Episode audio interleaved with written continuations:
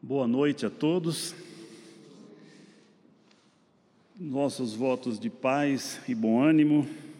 Que o nosso Senhor e Mestre Jesus abençoe esse nosso encontro, que Ele nos envolva no magnetismo do seu amor e que Ele alcance os nossos corações, proporcionando a cada um de nós muita paz, muita serenidade, muito equilíbrio e que possamos todos nós sairmos desse encontro fortalecidos espiritualmente e moralmente. É sempre um momento assim de comemorar, né? Depois de dois anos, a gente começa a retornar aos espaços de convivência fraterna de uma casa espírita. Então a gente precisa realmente manifestar essa gratidão a Deus, à espiritualidade que nos deu estrutura e força, coragem para a gente superar esses momentos aí que a gente passou durante esse período. Como o nosso irmão já anunciou, nós vamos refletir um pouco hoje sobre uma parte fundamental do livro dos Espíritos, que é, é a terceira parte do livro dos Espíritos, as leis morais e, como todo espírita, nós precisamos ter essa, essa convicção sincera de que o Espiritismo ele precisa ser por cada um de nós compreendido na sua inteireza. Sem a compreensão dos ensinamentos espíritas, é, essa doutrina ela vai produzir muito pouco resultado nas nossas vidas. Então, nós precisamos ter essa atenção, esse cuidado, para começar a fazer esse esforço de estudo. E isso é tão importante que foi objeto de, de relevo nas considerações que o próprio codificador faz quando ele apresenta o livro dos Espíritos à humanidade. Observemos que ele inicia o livro apresentando 17 tópicos na introdução, que muitas pessoas, às vezes, de maneira apressada, compreendem que aquilo ali é uma introdução ao, a, ao Espiritismo, e não é. É um, uma introdução ao estudo do Espiritismo. E o codificador, ele faz nessa introdução algumas observações interessantes sobre essa necessidade de estudo para melhor compreensão do espiritismo. A nossa doutrina, ela é uma doutrina que tem muitos ensinamentos, mas ela tem uma visão de mundo ampliada, porque ela agrega nos seus ensinamentos muita coisa que foi objeto de estudo minucioso nesse intercâmbio entre o plano material e o plano espiritual. Então é preciso que nós debrucemos algumas horas do nosso dia, dediquemos alguns instantes para aprofundar os nossos conhecimentos e compreender melhor essa doutrina. No livro dos Espíritos, eh, como sabemos, ele é dividido em quatro partes. Nós temos a primeira parte das causas primárias, que depois Allan Kardec desdobrou essa primeira parte e originou o livro A Gênese.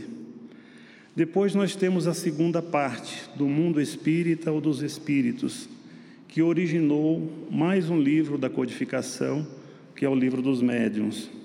Aí nós temos essa que será objeto das nossas reflexões hoje, das leis morais, que deu origem depois, no seu aprofundamento, ao Evangelho segundo o Espiritismo. E a quarta parte, das esperanças e consolações, originou-se o livro O Céu e o Inferno. Então, essa parte que nós vamos refletir hoje, ela tem um significado muito especial porque foi quando Allan Kardec trouxe, por orientação dos instrutores da vida maior, esses conteúdos que fala dessas leis. E esse, essa terceira parte, ela tem alguns aspectos interessantes que o, o cuidado em conhecê-las vai nos ajudar a uma melhor compreensão desses conteúdos que o Evangelho depois dilata para todos nós. Para os irmãos que tiverem o desejo depois de aprofundar, o livro que norteou o nosso estudo é esse livro aqui, do nosso irmão Cosme Massi, A Ordem Didática de O Livro dos Espíritos. É, o Cosme Massi é aquele fundador da Kardecpédia, é um estudioso da doutrina espírita, e esse livro ele fez um livro específico para se compreender melhor o livro dos Espíritos. Os irmãos que desejarem também, nós estamos fazendo um estudo de todo o conteúdo do Livro dos Espíritos, às quintas-feiras, pela Federação Espírita do Distrito Federal. Começa às 17 horas, vai até às 18h30. Quem tiver disponibilidade ainda dá tempo. Até agora nós estudamos só a introdução, o nosso último encontro na quinta-feira, os prolegômenos. Então vamos entrar agora na próxima semana nas questões do Livro dos Espíritos. Então quem tiver o interesse, é só deixar depois aí o contato com o Luciano, que a gente inclui lá no grupo, é um grupo bem dinâmico e quem tiver o interesse será muito bem-vindo. Bom, nessa questão, nessa terceira parte de, das leis morais, tem três aspectos que nós gostaríamos de destacar aqui, que eles dividem, é, é, é, compreendendo essas três partes, fica mais fácil da gente entender a importância da compreensão dessas leis e do cumprimento delas. A primeira parte, o codificador apresenta, são 12 capítulos. No primeiro capítulo, a, a indagação que nós podemos fazer é a seguinte: o que é a lei? O que é a lei? Então, esse primeiro capítulo, que trata das leis naturais e leis divinas, Basicamente, todo esse conteúdo do primeiro capítulo tem esse propósito de explicar para nós o que é essa lei, para que cada um possa conhecer essa lei e qual é o propósito. O convite que é feito é um convite para uma, um, uma interação, um conhecimento dessa lei e identificar a sua importância. Na primeira questão, o codificador já faz uma indagação, na questão 614, é, questionando os instrutores da vida maior para que, que foi criada essa lei. E a resposta é que essa lei foi criada para a felicidade do homem. E ele só se torna infeliz quando dela se afasta inicia o processo de conhecimento da lei, trazendo essa informação para nós, que a lei foi criada para a nossa felicidade. E toda vez que nós nos afastamos dessa lei, nós vamos encontrar dificuldades.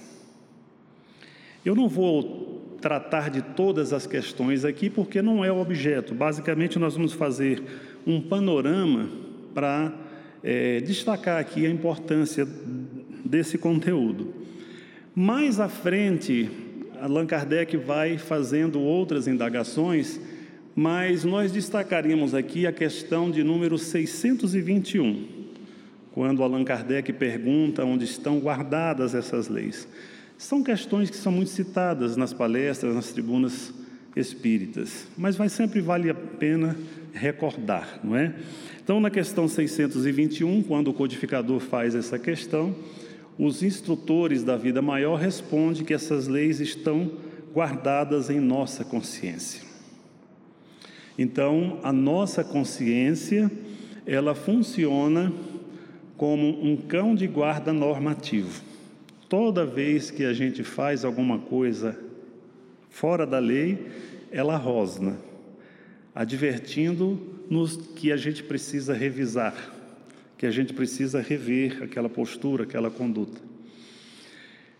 Esse é um detalhe interessante. Mas a questão vai avançando e as questões vão se avançando e tem uma outra de relevo também que merece consideração.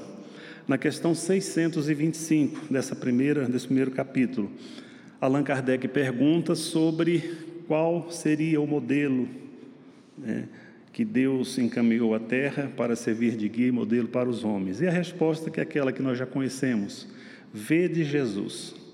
Então, Jesus é revelado também nesse primeiro capítulo como o nosso alvo, o nosso o propósito maior dessa nossa caminhada é alcançar esse patamar do mestre. Essa é uma questão também importante para a gente depois aprofundar. E aí nós vamos mais à frente, Allan Kardec vai fazendo inúmeras indagações e tem uma outra desse mesmo capítulo que também merece uma reflexão de todos nós, que é a questão 643, quando Allan Kardec pergunta se haverá alguém que, pela sua condição, não possa fazer o bem. E a resposta é interessantíssima, porque os instrutores da vida maior, eles respondem que não há quem não possa fazer o bem. Somente o egoísta nunca encontra tempo para praticá-la. E aí eles acrescentam que basta que nós estejamos em contato com os homens para que surja a oportunidade de fazer o bem. E aí tem um detalhe na conclusão dessa resposta que é muito interessante. Quando os instrutores da vida maior acrescentam que fazer o bem não significa para nós apenas sermos caridosos, mas sermos úteis, na medida do possível, todas as vezes que o nosso concurso venha a ser solicitado. Essa resposta, ela é muito interessante, porque nós estamos sempre falando da caridade, da importância da caridade, repetindo: fora da caridade não há salvação. Mas vejam que a espiritualidade destaca para nós um detalhe que faz toda a diferença. Se nós ainda não podemos ser caridosos na essência, na amplitude que se precisa, nós podemos ser úteis podemos ser úteis. E utilidade, ela está presente em muitas circunstâncias do nosso dia a dia. E cada uma dessa, dessas utilidades que no dia a dia nós formos praticando, elas terão um relevo do ponto de vista moral.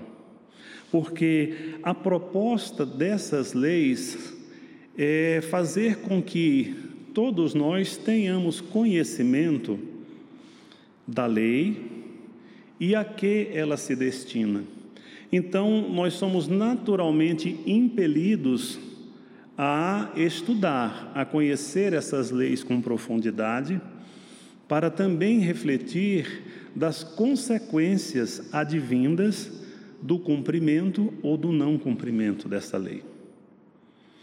E as leis, elas solicitam de cada um de nós a atenção ao dever e qual é esse dever?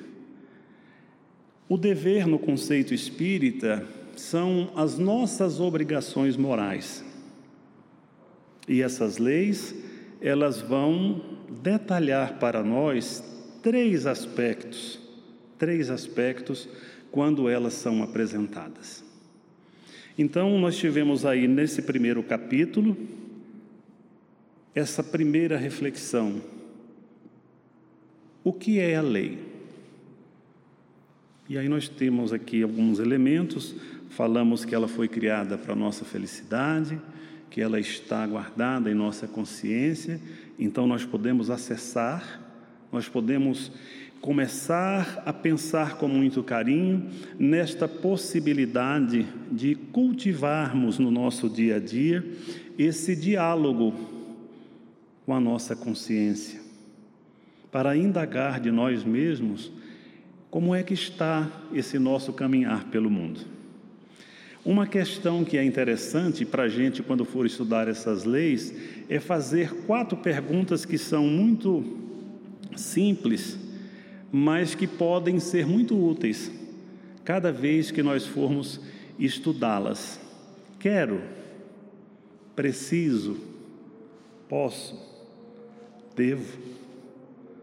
Para todas elas vale, vale a pena fazer. Se quero estudar, se preciso estudar, se posso e se devo. Isso vai ter um desdobramento já já. Então, conhecemos agora um pouco do que é a lei. Agora, a segunda indagação é quais são as leis? Quais são essas leis? E aí, o codificador distribui essas leis em dez. São dez leis.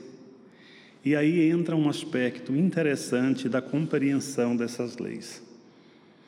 Todas essas leis são importantes, mas elas destacam para nós três aspectos: o nosso dever perante Deus, o nosso dever perante nós mesmos e o nosso dever perante o semelhante.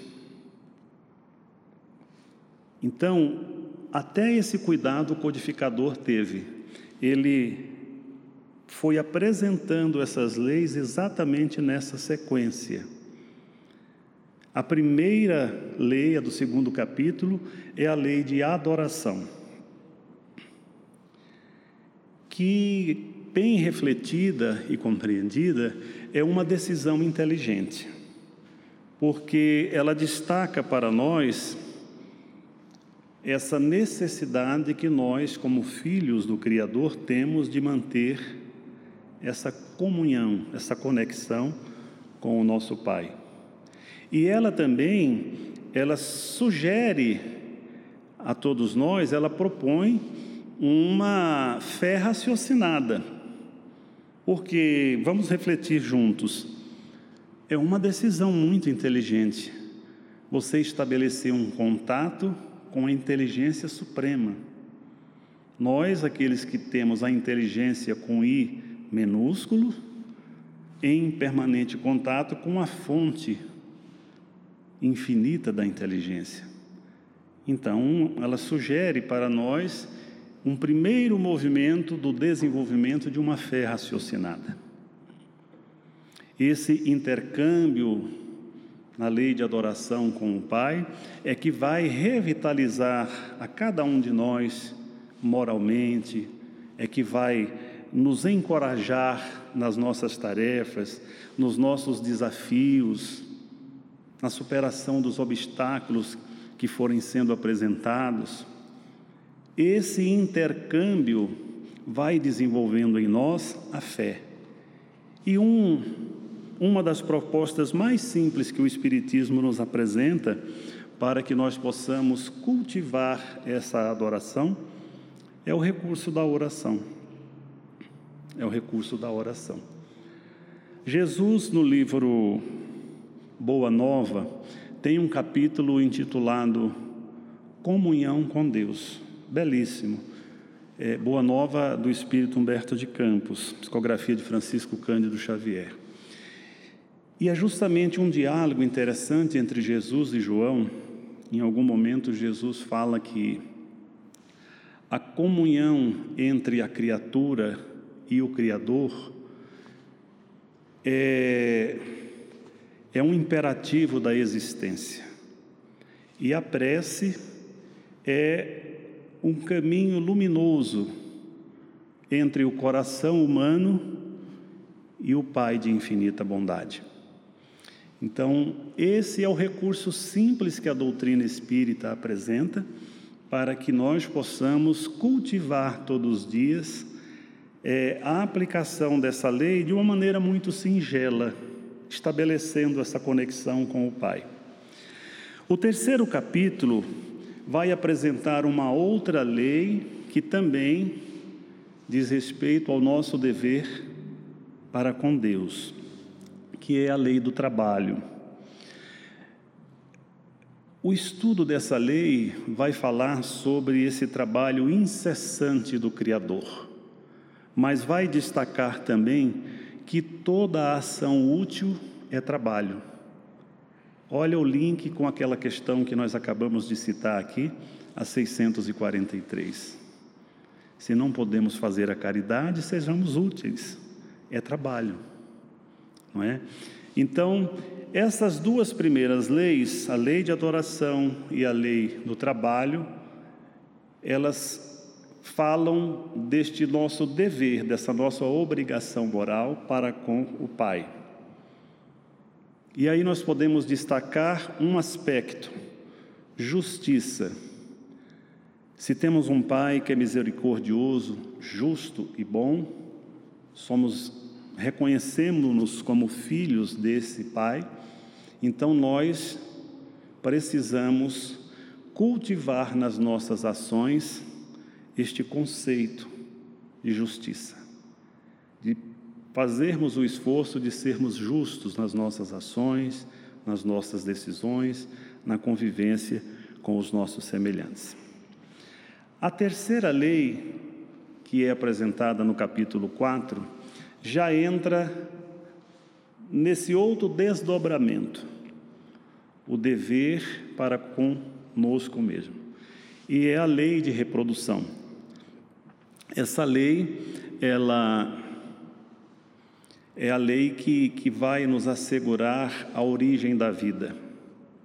É uma lei que, bem compreendida, nós vamos observar que é as coisas, a sabedoria divina na sua criação.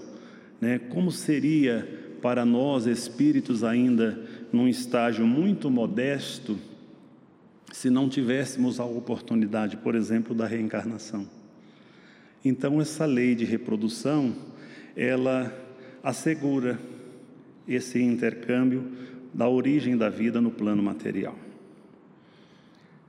Na sequência, no capítulo 5, nós temos uma outra lei, que é a lei de conservação, que também é uma lei que trata dessa manutenção da vida, do cuidado na preservação dessa dádiva que recebemos do Criador. A próxima lei, a do capítulo 6, é a lei de destruição o nome às vezes assusta, mas é uma lei que ela garante o equilíbrio desse intercâmbio da reprodução, da conservação, é ela que mantém esse equilíbrio. Essas três leis dizem respeito ao dever da criatura para consigo mesmo. Agora nós vamos falar do outro desdobramento, que são as leis que vão dizer respeito ao nosso dever para com os nossos semelhantes. E aí nós temos a primeira delas, que é o, a lei de sociedade. A lei de sociedade, ela nos ensina que no intercâmbio da convivência é que o ser humano vai, vai se melhorando, vai se aperfeiçoando. Né? Depois nós temos a lei do progresso, que destaca a necessidade da evolução. Então, todos os campos do conhecimento, os campos científicos, eles vão avançando por meio dessa lei. Por meio dessa lei. Depois nós temos uma outra lei tão importante quanto, que é a lei de igualdade, que propõe a convivência fraterna entre os homens o exercício da fraternidade, essa necessidade de todos viverem de maneira fraterna. À frente dessa lei, nós vamos ter então a lei de liberdade, que é o capítulo décimo. A lei de liberdade estabelece essa condição de convivência pacífica entre os seres. Bem compreendida, ela tem essa proposta de promover a convivência pacífica entre os seres. E aí no 11 capítulo, nós vamos ter a lei que ela resume, ela é como se fosse uma espécie de uma síntese de todas as outras. É a lei de justiça, de amor e de caridade. Então, quando nós tratamos da nossa do nosso dever para com o Pai, estamos falando de justiça. Quando, quando estamos tratando do nosso dever para conosco mesmo, estamos falando de amor. Amor, essa necessidade que nós temos de desenvolver em nós esta capacidade, a capacidade de amar. O amor representa para nós o remédio para todos os males que atormentam o espírito. E esse amor precisa ser cultivado no dia a dia, na convivência uns com os outros. É por isso que nós temos essa oportunidade misericordiosa de estarmos transitando no mundo para desenvolver essas potencialidades. Então, depois que nós vamos entrar nessas outras leis, que dizem respeito ao nosso dever para com os nossos semelhantes, nós precisamos lembrar do terceiro aspecto, que é o da caridade. A caridade para com os nossos semelhantes. E aí é bom refletirmos sobre uma questão que define para nós o conceito de caridade, que é a questão 886 de O Livro dos Espíritos. Qual o verdadeiro conceito da caridade? conforme o entendia Jesus. A resposta: benevolência para com todos, indulgência para com as imperfeições alheias, perdão das ofensas. Este é o modelo de caridade que esta lei de justiça, amor e caridade nos solicita. Para exercitar benevolência, para sermos benevolentes, para sermos indulgentes e para termos essa grandeza moral de saber perdoar,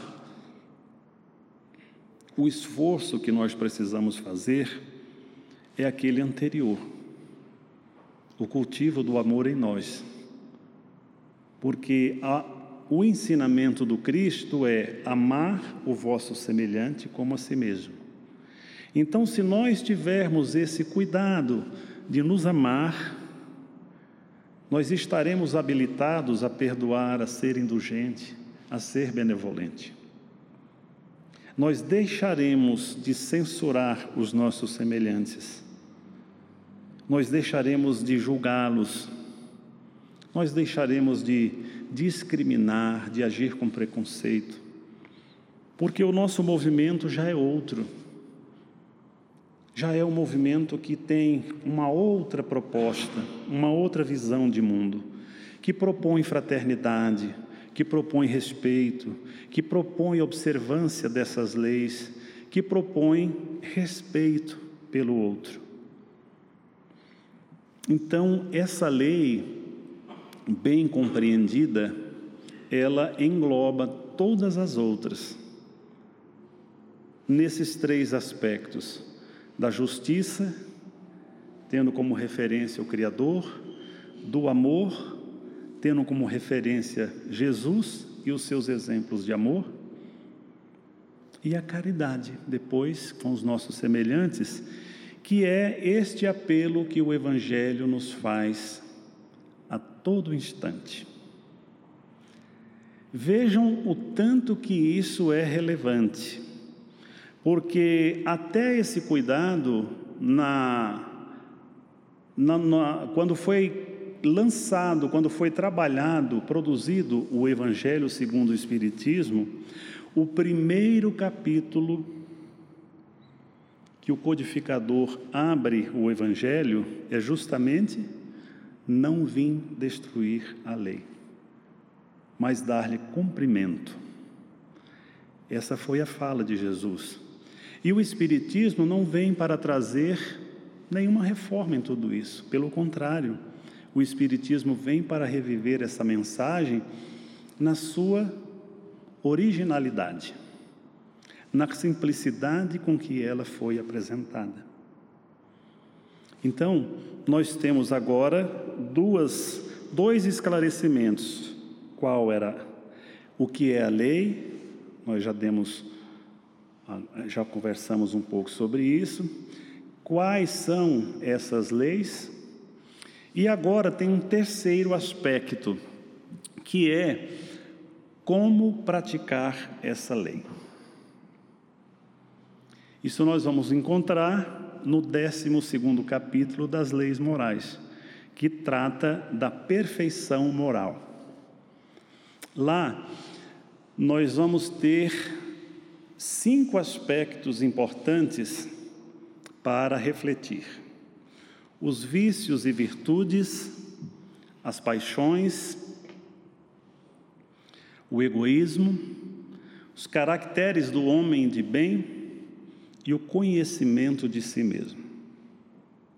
É uma parte extraordinária de estudo, porque ali nós temos todos os recursos que podem nos ajudar no cumprimento dessa lei e temos também as advertências daquilo que pode ser o entrave, que pode ser a pedra de tropeço nesse nosso aprendizado.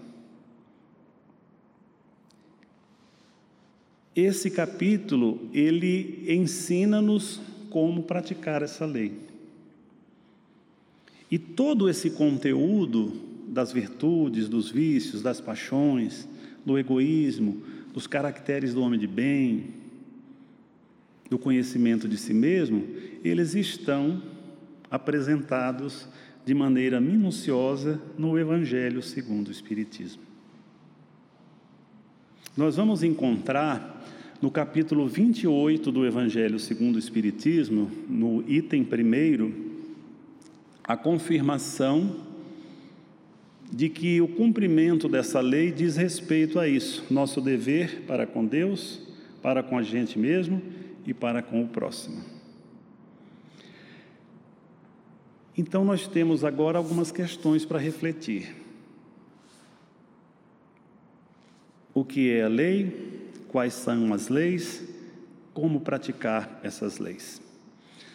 Na introdução desse estudo, Allan Kardec faz uma advertência interessante, que o homem sábio estuda as leis da ciência material e o homem de bem estuda e pratica as leis morais.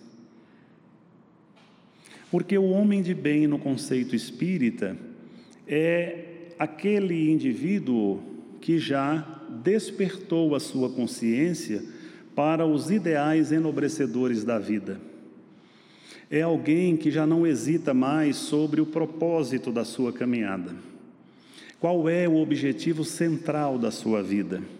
Então ele já tem clareza para conhecer este conteúdo, essas leis, e ele já tem também uma disposição íntima para cultivá-las, para praticá-las.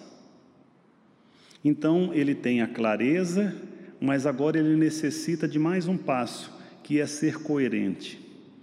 Apenas conhecer as leis não vai surtir o efeito desejado se ele não praticá-las, se ele não vivenciá-las, se ele não senti-las e aplicá-las na convivência do dia a dia.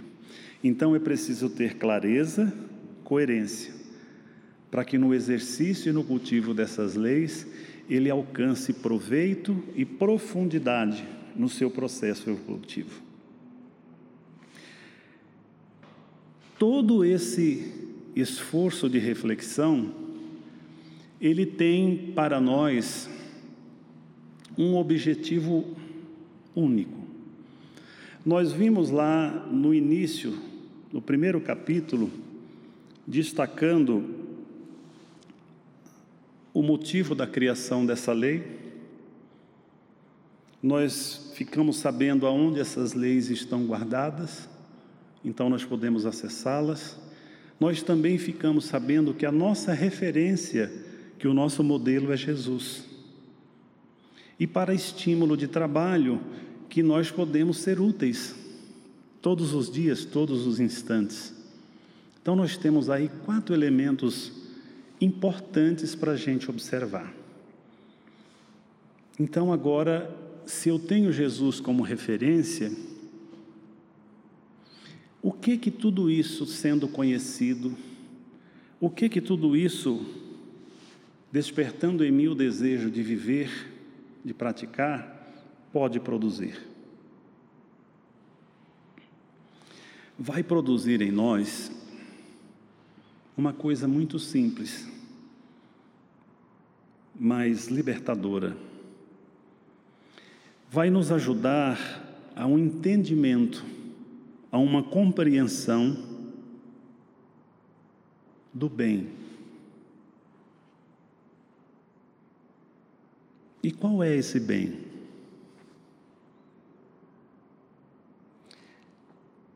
É esse bem que ilumina consciências, é esse bem que aprimora sentimentos, é esse bem que além de iluminar consciências, de aprimorar sentimentos, ele também educa os nossos corações. Mas além de educar os nossos corações, ele também edifica o nosso caráter. E esse bem tem a sua fonte nos exemplos que nosso Senhor e Mestre nos ensinou praticando, vivendo o amor cristão.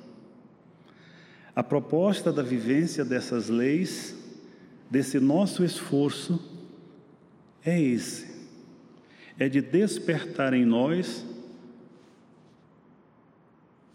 esse amadurecimento do bem, para que ele se torne algo natural na nossa vida para que Ele norteie as nossas ações na convivência diária com os nossos semelhantes. É esse bem que vai nos movimentar nesse roteiro sublime, porque sabemos que à nossa frente tem um condutor sublime que já nos assegurou uma coisa: que nenhuma das ovelhas desse rebanho ficará relegada, perdida, que Ele conduzirá cada uma ao desfecho feliz para o qual o nosso Pai Criador desenvolveu a sua lei, a nossa felicidade em plenitude.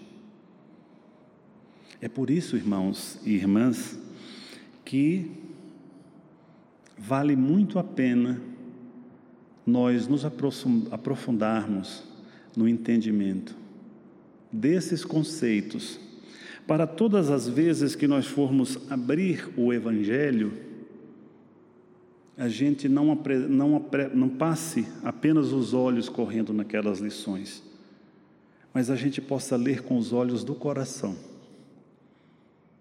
para entender que nós temos à nossa mão uma bússola que está nos guiando em uma direção na direção do bem, na direção do alto, sobre a orientação deste sublime amigo e mestre. Que Jesus nos abençoe, que Ele nos guarde em seu amor e Ele nos conduza sempre na sua paz. E que Ele nos ajude nesse fortalecimento espiritual a cada dia, para que nenhum de nós caminhe desconectado desta lei, do Pai, de nós mesmos e dos nossos semelhantes. E por estímulo do Evangelho, possamos a cada dia acordar com esse propósito de sermos úteis uns aos outros. Muita paz.